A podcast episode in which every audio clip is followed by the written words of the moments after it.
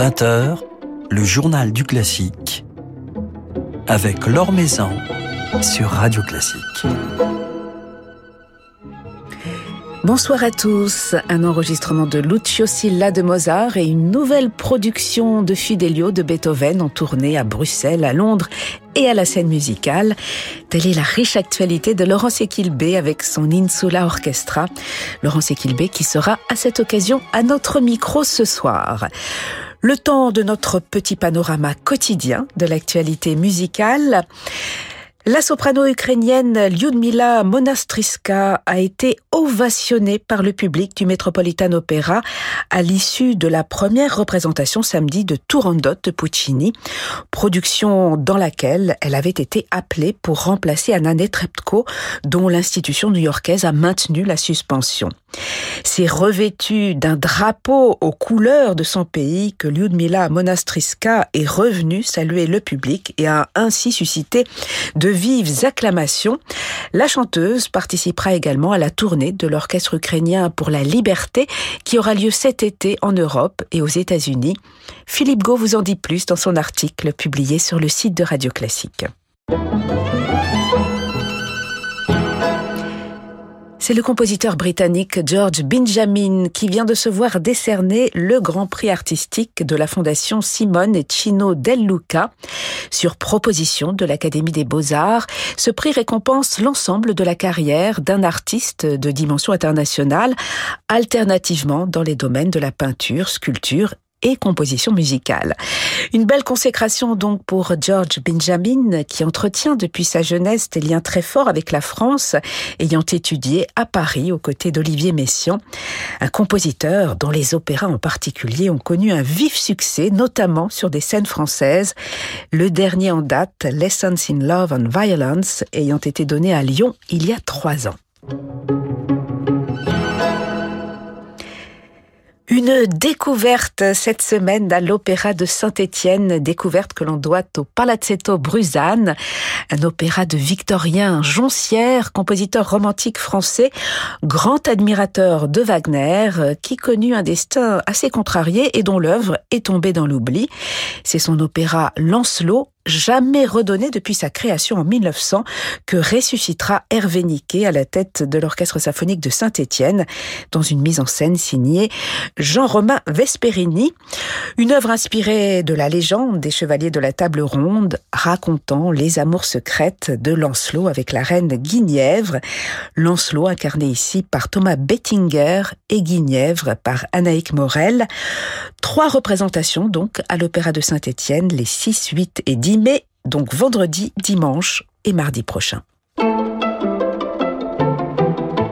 Vient tout juste de paraître euh, sous le label La Dolce Volta le nouvel album de Michel D'Alberto, récompensé cette semaine par un trophée radio classique. Un album dédié à Liszt, à son immense sonate en si mineur, à laquelle le pianiste a choisi d'associer quelques-unes des études d'exécution transcendante. Un programme qui nous permet d'apprécier son sens de la narration et de la poésie. Un programme que Michel D'Alberto redonnera en récital le 12 mai à la Fondation Louis Vuitton, la même où cet enregistrement a été réalisé.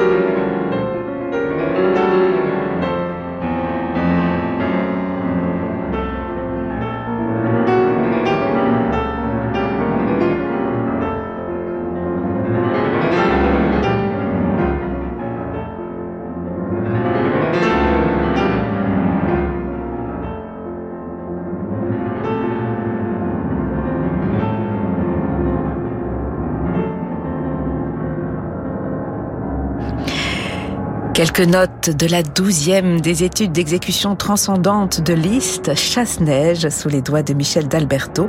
Un extrait de cet enregistrement qui vient de paraître sous le label La Dolce Volta et a été élu Trophée Radio Classique de la semaine. L'Or Maison sur Radio Classique.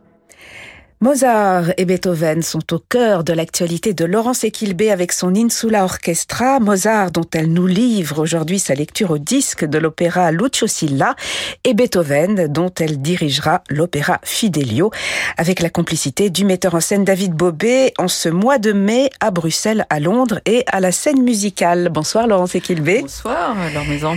Alors Lucio Silla, c'est un opéra peu connu, peu joué de Mozart. Est-ce que c'est l'une des raisons justement qui vous ont conduit à à le donner euh, d'abord au concert puis au disque. Euh, j'imagine que c'est grisant, euh, inspirant d'interpréter une œuvre dont on a finalement assez peu de, de références. Oui, c'est vrai que c'est Beaucoup parce que c'est une rareté, parce que nous, euh, avec Insular Orchestra, on est beaucoup dans la recherche. On adore aussi les chefs-d'œuvre et les choses très très identifiées. Hein. Mais en tout cas, cet opéra de Mozart, effectivement, n'est pas souvent joué. Nous, on, on s'y est intéressé très tôt euh, après notre création. Je crois que c'était en 2016. À Cité de la musique à l'époque, on a fait une première production de cet euh, ouvrage incroyable, et ça nous a vraiment donné envie de reproduire cela à la scène musicale pour en faire un, un disque. Et on a eu la chance, enfin un live, et on a eu la chance d'avoir exactement la même question qu'en 2016.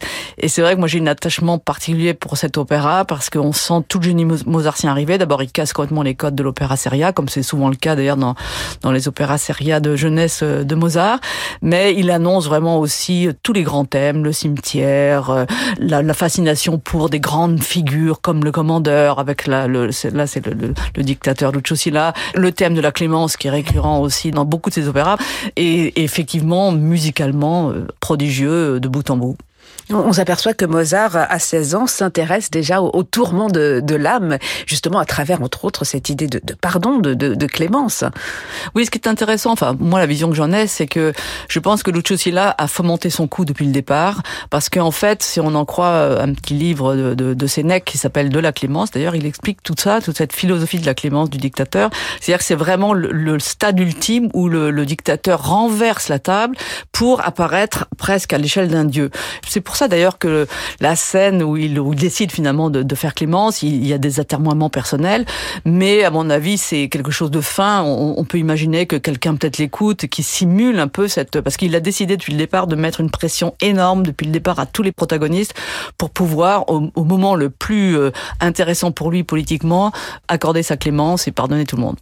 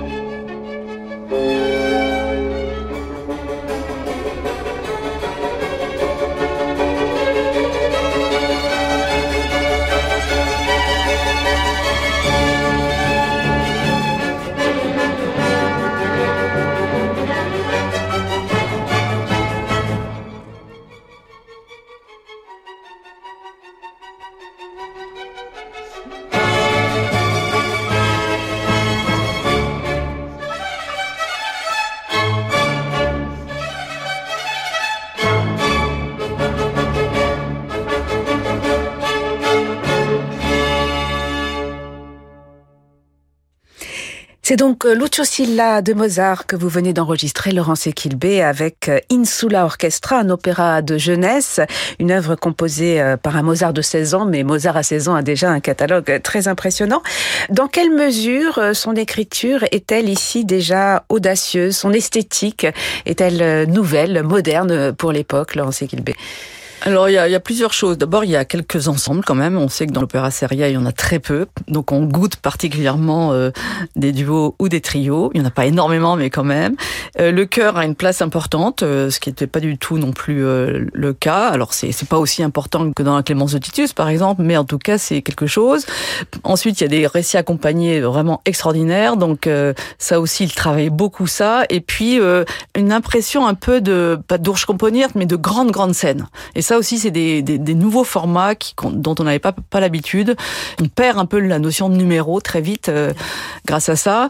Et puis effectivement, harmoniquement, euh, c'est très très novateur. Voilà, avec des ambiances funèbres, euh, des ambiances de, de traîtrise, beaucoup beaucoup de théâtre. Il emmène l'opéra sur le chemin du, jeu, de, l'intérêt humain, et puis de l'amour. De l'amour, c'est énormément de duos d'amour et énormément de scènes motivées par l'amour. Et puis une œuvre qui semble, en tout cas vous vous l'écrivez dans la préface, très difficile, très exigeante, tant sur le plan instrumental que sur le plan vocal, avec des airs qui ont un ambitus assez incroyable, notamment. Alors pour ça, il est effectivement euh, dans, bien dans la tradition de l'opéra seria, avec des airs parfois euh, complètement incroyables techniquement. Il faut d'ailleurs d'excellents chanteurs pour que ça marche, parce qu'il faut savoir à la fois colorer, vocaliser très vite. Euh, c'est très très virtuose, hein, et, et avec des da capo souvent incroyables et effectivement, notamment le, rôle de Cecilio qui est dans le Lucio Silla, qui est donc un, des ennemis de Lucio Silla, un, sénateur romain qui était chanté à l'époque par un castra et donc qui est interprété là par euh, Franco Fagioli. On est très heureux de le faire avec lui parce qu'en général, c'est une mezzo qui fait ce rôle. Et c'est vrai que dans le caractère, c'est quand même bien d'avoir euh, un contre-ténor.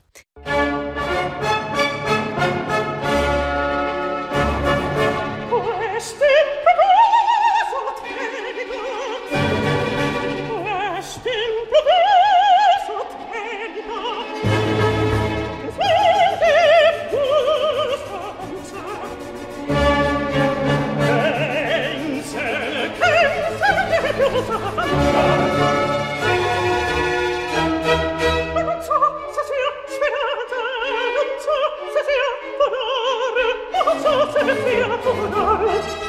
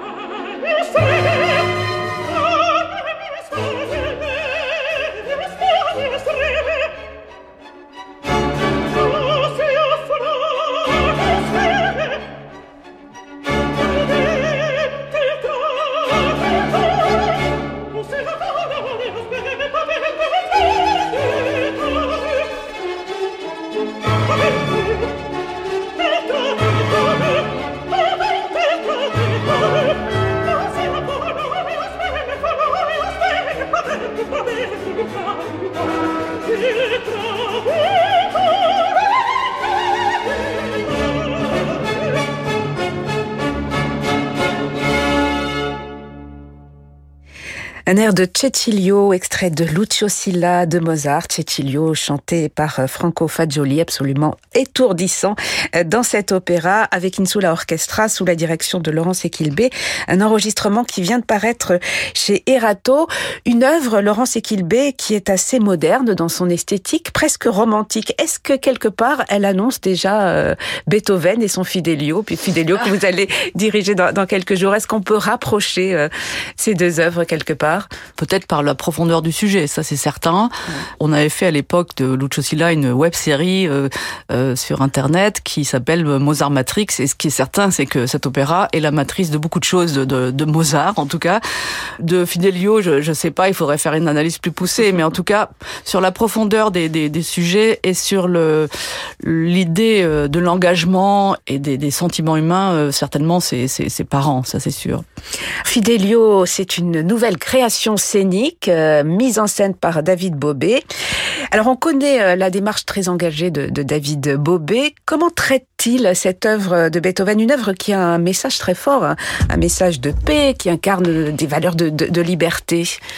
Bah, ce qui est intéressant dans, la dramaturgie qu'on a construite euh, ensemble, je crois, c'est d'abord deux choses fondamentales. C'est que le courage n'a pas de genre, parce que là, s'il s'agit de Léonore qui se déguise donc en geôlier pour aller libérer son mari emprisonné prisonnier politique.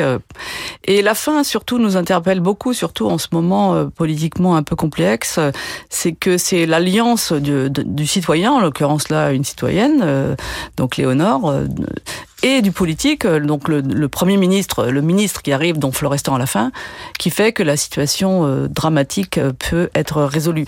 Et donc ça, ça nous intéresse beaucoup. Et je sais aussi que David Bobet a travaillé beaucoup sur le l'entrave, parce que chaque personnage est entravé dans sa quête. Donc ça, ça, ça l'intéressait beaucoup aussi. Euh, bah, on, on, parlait de Lucio Silla tout à l'heure. il y a effectivement ce, ce, personnage très brutal qui est Don Pizarro, qui est le, le, le méchant, le gouverneur de la prison, qui est, qui est atroce et qu'il faut combattre effectivement, il y a toujours quand même des, archétypes de personnages qui sont souvent là, avec la femme, euh, le, méchant, le, le, bon ministre, etc., etc. Voilà, puis avec une superbe distribution, Stanislas de Barberac en Florestan, Sinette Campbell-Wallace en Léonore, également Christiane Himmler dans le rôle de Rocco. Ce Fidelio de Beethoven, vous le donnerez notamment à la scène musicale les 14, 16 et 18 mai. Laurence Equilbé. Beethoven qui sera très présent la prochaine saison avec Insula Orchestra et vous lui consacrez notamment un projet la saison prochaine qui s'appelle Beethoven Wars, les guerres de Beethoven.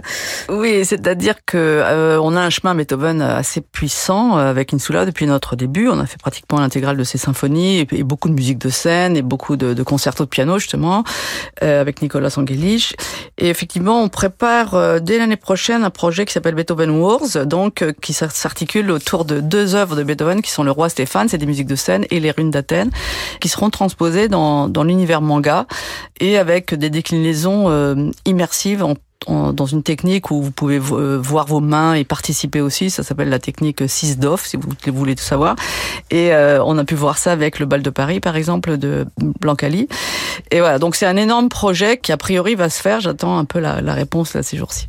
Voilà, avec cet apport de la technologie euh, que vous utilisez beaucoup, Laurence Equilbé, justement pour euh, toucher un, un, autre public. Et on fera ça avec le metteur en scène euh, Antonin Baudry, avec qui j'ai pu, pu faire et avec qui je redonne cette saison, la saison prochaine, La Nuit des Rois de Robert Schumann. Voilà, et puis d'ici là, vous reviendrez à Mozart au mois de juin avec une autre création scénique en collaboration avec Thomas Enko et le metteur en scène David Lescaut. Oui, là, on s'est intéressé à un livre d'un musicologue américain qui s'appelle Mozart, une journée particulière.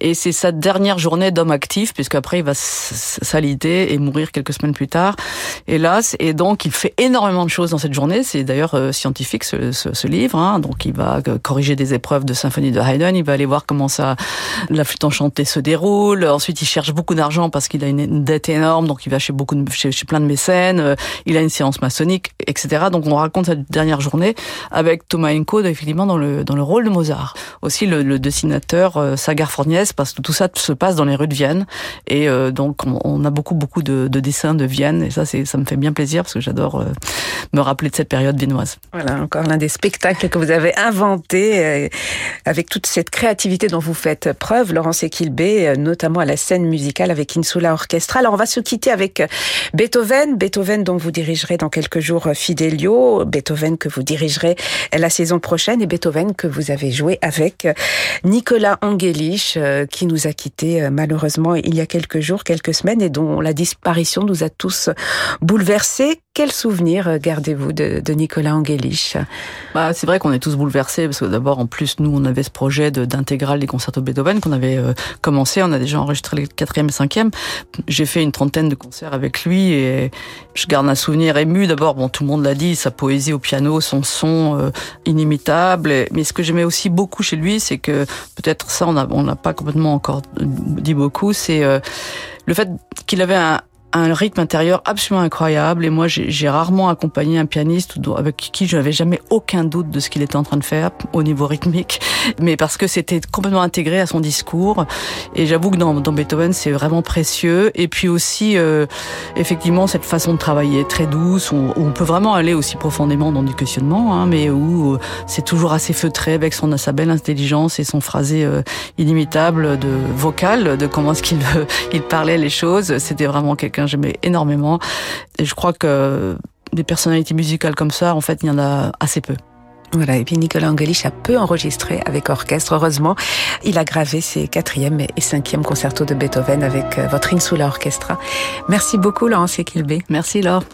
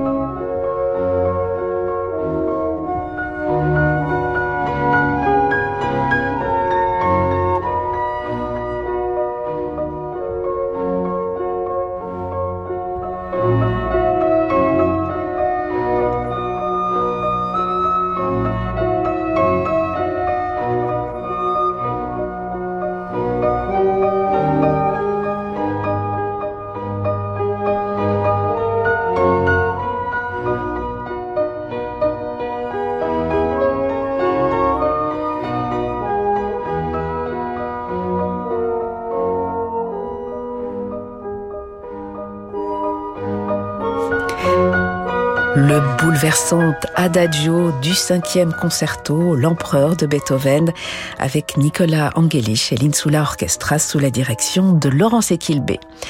Laurence Equilbé qui dirigera donc Fidelio de Beethoven, une nouvelle production mise en scène par David Bobet, le 8 mai à Bruxelles, le 11 au Barbican Center de Londres et puis les 14, 16 et 18 mai à la scène musicale avec Stanislas de Barberac dans le rôle de Florestan, Chinette Campbell Wallace dans celui de Léonore, Christian Himmler en Rocco et Sébastien Oletchek en Don Pizarro. Voilà, c'est la fin de ce journal du classique. Merci à Laetitia Montanari pour sa réalisation. Demain, nous serons en compagnie du oboïste Alexandre Gatté. Très belle soirée, soirée qui se prolonge en musique avec Francis Drezel.